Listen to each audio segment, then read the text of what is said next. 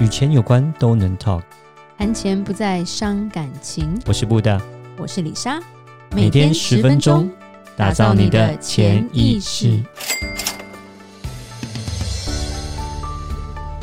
打造你的潜意识，告诉你理财专家不说的那些事。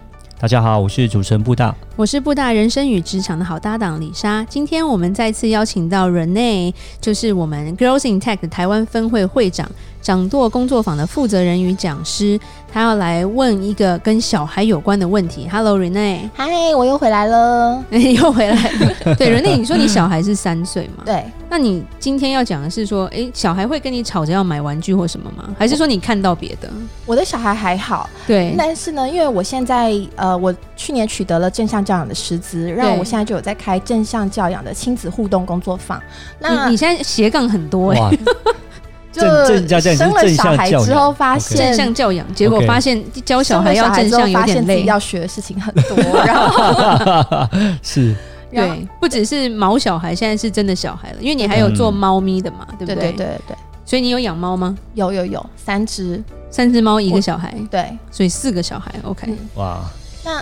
在那个正向教养的工作坊里面啊，其实蛮多妈妈都会问到钱这件事情，包括几岁开始给零用钱，怎么给零用钱，对，然后小孩如果走进便利商店要买东西，是到底要怎么回应？嗯，因为我的小孩。不太进便利商店去炒这些东西，他还没到那年纪了。对对对，我觉得是，我觉得是。对啊，他另外一个地利之便，就是你刚刚提到猫嘛，那我的猫旅馆以前是开在台北小巨蛋，对，里面。那台北小巨蛋就是有一片商店街，包括了对对对，右手边有全家，左手边有 Seven Eleven，对，所以他其实是在一个商店街长大的小孩。然后每一间商店街里面每一间商店，就是他小时候都可以爬得进去，然后里里面的每一个店员都对他非常非常好。嗯哼，那。那所以我觉得他就是已经有那个习惯，就是这些东西他都可以自由的进出，然后，然后，对我我就觉得那个商店对他来讲欲望并不是那么大。那购买玩具店的话，可能有可能，对，我觉得玩具店有可能，对，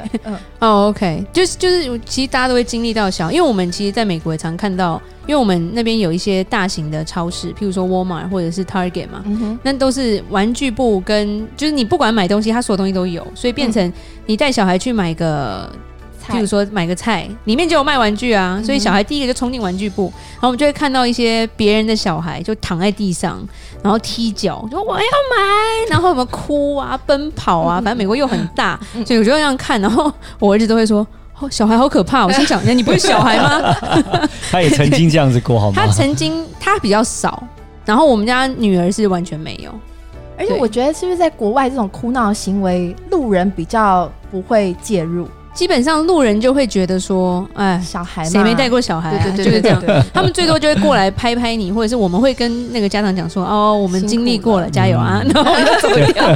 可是我觉得台湾就是路人很爱，路人给的压力很大，很爱给建议，就是你就买给他啊，对对，就是那种付钱啊，你妈妈怎么都没有买给你那种。我觉得我我我现在回来我会发现。路人还蛮爱插话的，嗯嗯嗯，而且就很爱，就比如说我们家女儿现在受伤，嗯，只要推出去，就是他们可能就纯关心，然后可是就是路人呢，啊，妹妹你怎么受伤了？我心想有点害怕，手千万不要摸到她的脚，哦、会爆炸，对对，哦，骑脚踏车，然后就开始想要，就好像记者那种感觉，我就觉得他谁啊？我不认识，对，然后反正我觉得大家就很常都躲得掉，电梯里面真的躲不掉，我觉得电梯是一个很可怕的 密闭空间，就是 如果只有几楼 OK 啦，对，但是电梯很久就 对。很痛苦，对，然后这个时候你对你也不能装那个，现在疫情了，你戴口罩可以说嗯，里面不能讲话哦，这样没有礼貌。但我们觉得我们也常碰到，那其实就像我觉得不要走极端，因为第一，如果都给小孩买，这个小孩也会坏掉，就是他会变成纨绔嘛，嗯，而且都不会珍惜东西，就会变得就是以后就会变成一个就是没有用的小孩。那我觉得。第二个是说什么都不给买，那就像就是你你讲，因为你有教一些潜意识的东西嘛，他可能会把这个小孩变得一个很很贫乏的那种心理吧。对对对对对，对，就是你你们应该在念的时候也有知道这种，因为我觉得欲望是被养出来的，对，就是你越禁止他，他那股欲望会越来越强烈，越来越不让他打电动，是。他就想尽办法。我们家儿子现在青少年，所以 偷打很可怕。因为他想尽办法钻漏洞，就对，但还好他爸是工程师出来的，所以 就是我跟他叠对叠就叠对叠。哦，可是像我弟啊，我弟小时候也是很喜欢打电动。那那个你如果在家里就是跟他叠对叠的话，后来他就是去朋友家打电动。对，在台湾可以了，美国不开车出不去啊。哦，对对对对对 对，这这我觉得我们也都经历过小孩的时候，所以当被禁止，你就越想要那种感觉。不不是很重，但刚刚再附加一点啊，不是说完全禁止了。对你完全禁止，就会发生像你刚刚说的那个现象。而且是有条件式的，有条件式的，对对，不是。那他自己可以理解。当你完全禁止的时候，就会出去就坏掉。我觉得这是很容易发生事情。对，所以不要完全禁止。小孩很会找软柿子。对。对，今天如果出去逛街，比如说爸爸给买，妈妈不给买，他就只跟爸爸出去了。妈妈你在家，妈妈你在家，我们家就这样子啊。阿嬷，他就喜欢一定要找阿妈的，没有找阿妈或爷爷奶奶就完蛋了，因为就是他怎么样都买得到。爷爷奶奶、外公外婆，这个是真的很难 拒绝。其实其实这样子，我们有讲隔代隔代带小孩，其实也不是很好的一件事啦。嗯嗯嗯，因为小对他们来说，小孩是拿来宠的。嗯、我觉得那不能说不好，因为。他们本来就是疼爱他们的一个角色，是那管教，我觉得是我们父母的责任嘛，嗯嗯嗯，所以要做好一个很好的平衡感吧。嗯，对。那对于我来说，就有几个重点，我觉得可以让小孩因为想买东西，培养他的潜意识啦。嗯，第一，我觉得小孩一定要有数字概念。哦，怎么教？怎么教？就不是说哦，我要买，那你就买给他，或者是我要买，就跟他说、嗯、哦，好贵，不能买。那他就一个概念，他他的概念是从你来的嘛？要么就是觉得。东西都不用钱，嗯，要么就是觉得我们家都买不起，嗯，对，对，对，这两个很很很惨啊！不要那么极端，好不好？嗯、没有，就找个中间的。对，所以我觉得中间值就是说，你带他去认识，譬如说他想要买一个乐高，好了，嗯、那你譬如说玩具店，他有各种不同的玩具，价钱都很多，一个一个让他认，你就说，哎、欸，这个是多少钱？那他可能会没有概念，说，哎、欸，三百块是多少？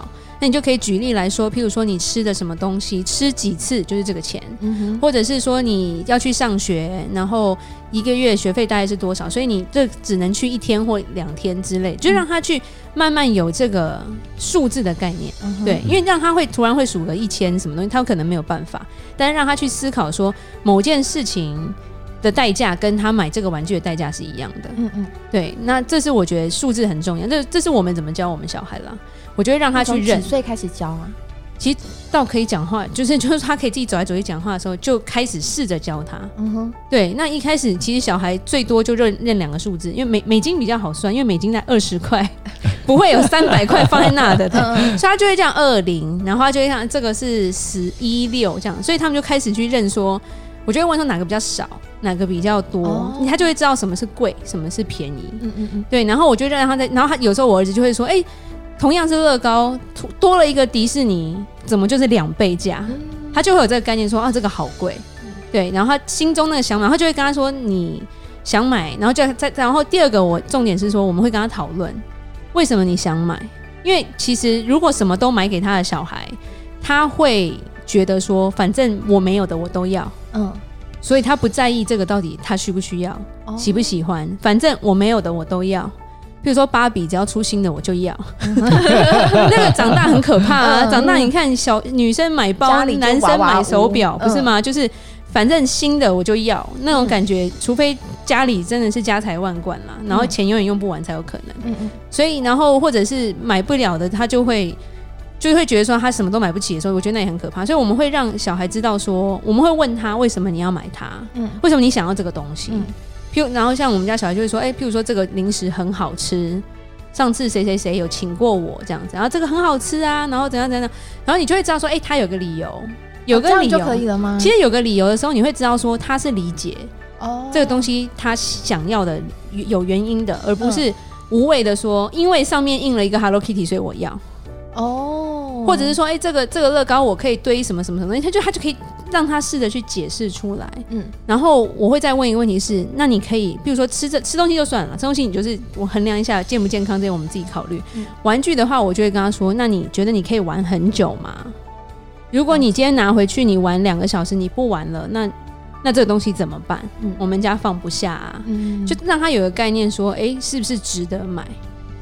然后，反正那时候我们常常带去那个 Target 去这样子练小孩的潜意识。哦，对，好棒哦。然后因为因为他就他就会觉得说，哎，这个他他们能看到玩具就很开心了。我碰到很多就我身边。潜意识或者是金钱观念比较匮乏的朋友啊，其实他们回想他们的童年，他爸妈都很害怕带他们去百货公司，对，跟大卖场，因为他们爸妈就会立刻联想到说，哦，带你们去百货公司，你们就会一直吵，然后呢，在地上耍赖，然后我很丢脸。那所以，如果真的有需要买东西，我自己去就好了，嗯、我就赶快开车去，然后买完我就走了，就省了那一个。一个中间那个挣扎的过程，对，对，所以可是我觉得，就你们的做法很好，就是你反而是每次带去都是在训练他，对，因为因为像说，我觉得布大的童年期就像你讲的那种，他小时候几乎是 没有玩具的，嗯，对，就是匮乏感很严重的童年。那后来他怎么修？但是我觉得就是物物极必，就是他不错，是因为他学财务嘛，嗯，那因为这个匮乏感，所以他就会告诉自己说，他不要让小孩有这样的匮乏感。哦然后我们就觉得说，那我们就要训练小孩的一些，就是说潜意识这些东西，让他们能够从小就知道金钱的重要，但是他们要知道怎么去运用它。嗯嗯。对。那第三就是说，当我们决定好，譬如说我们要买一个东西，可是玩具好了，我们就会跟他说，今天不是你生日，今天也不是过节，今天又不是儿童节这些东西，可是你要买这个玩具，那其实小孩会有一点，我们不发零用钱呢，他们会有一点压岁钱哦，所以我就会说，好，那你要买。今天你出多少，剩下的我出。如果这样 OK，嗯，那就买。嗯，对。那小孩自己有自己的牺牲的时候，他们就会思考了。哦，会痛，会痛啊！因为如果都不会痛，他们就一整个想尽办法也会变聪明，就会说服你嘛。嗯嗯嗯。所以这时候就要让他自己有付出，嗯哼，有付出也会比较珍惜。对，了解。那我们家两个，所以他们自己会讨论说，像我儿子就会变成他很会去说服人入股他的玩具。他妹就他就跟他妹说：“我跟你说那个可以玩什么的。”然后我买太多了，如果是你跟妈妈讲说你要买，嗯嗯，然后我再出多少，反正他就会那种小心机很多。那我后来发现他在学校。也就是那时候，以前有在课后辅导班，在美国，然后也是台湾人开的。他就跟我说：“哎、欸，你儿子很会凑钱，就是他，譬如他想换什么东西的时候，他就会用一些不同的东西去跟人家换那个，譬如他们集那个贴纸或什么，他会用不同的想法去跟人家换那个贴纸，因为他就想要那个玩具或者是那个文具之类的。这是很好的募资跟募款能力。他没有，他没有让别人吃亏吧？对，他说蛮蛮紧张，但是我觉得训练到现在，他就。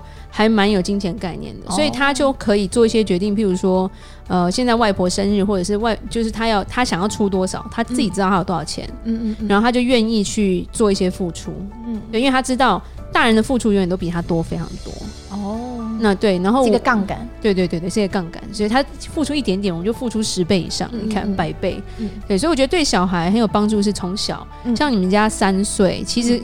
带他开始逛商店的时候，就可以慢慢跟他讲。可能一开始他没有办法接受，但是要忍下来，不能直接就是说就不能买啦之类的，或者是他吵到不行就直接买给他了。哦，那就前功尽弃了。嗯嗯，对。其实我自己觉得带我儿子去玩具店，通常我的卡点都不是在钱。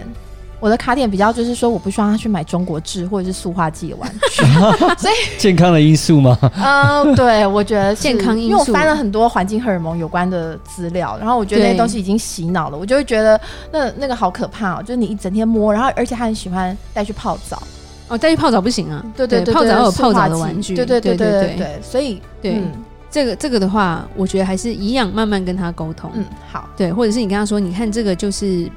会伤害到你的身体，不止伤害你的钱包，还会伤害到你的身体。对，我们不要买这种，我们买另外一个 之类的。对对对，我觉得这样还不错。不然塑化剂其实比钱可能更难懂，我觉得 可能要花更多的时间要跟塑化剂最大的重点就是会让男生。的生殖器有影响，所以这可以跟他讲一下。对对对对，雌性荷尔蒙，对你这样会变太监哦。不是什么是太监啊？可能不懂吧？对，我大概跟我儿子解释非常久什么是太监，因为他会，因为他会看我的，他会看我的古装剧，他就会说为什么叫公公啊之类，然后就说公公就没有小鸡鸡这样，他就说为什么？什么古代要那？他就说好残忍。然后有时候妈妈会跟他开玩笑：“你再这样，我把你送去当公公。”吓死他！就我不要。对，现在就比较能比较能开，就像朋友这样开玩笑了。嗯嗯嗯 对，所以我觉得，哎，就是那李莎现在也来再做一个结论吧。就是如果小的小孩吵着要买东西，那父母其实用一个理性的态度去跟他沟通，呃，小孩是其实都是学习力很快，可以沟通的哦。下一集我们还是请到 Renee 来跟我们讨论，想要 World Schooling 的父母，你们钱准备好了吗？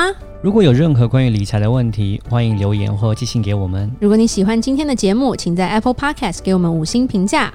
打造你的潜意识，让你谈钱不再伤感情。我是布大，我是李莎，我们下次见，拜拜拜拜。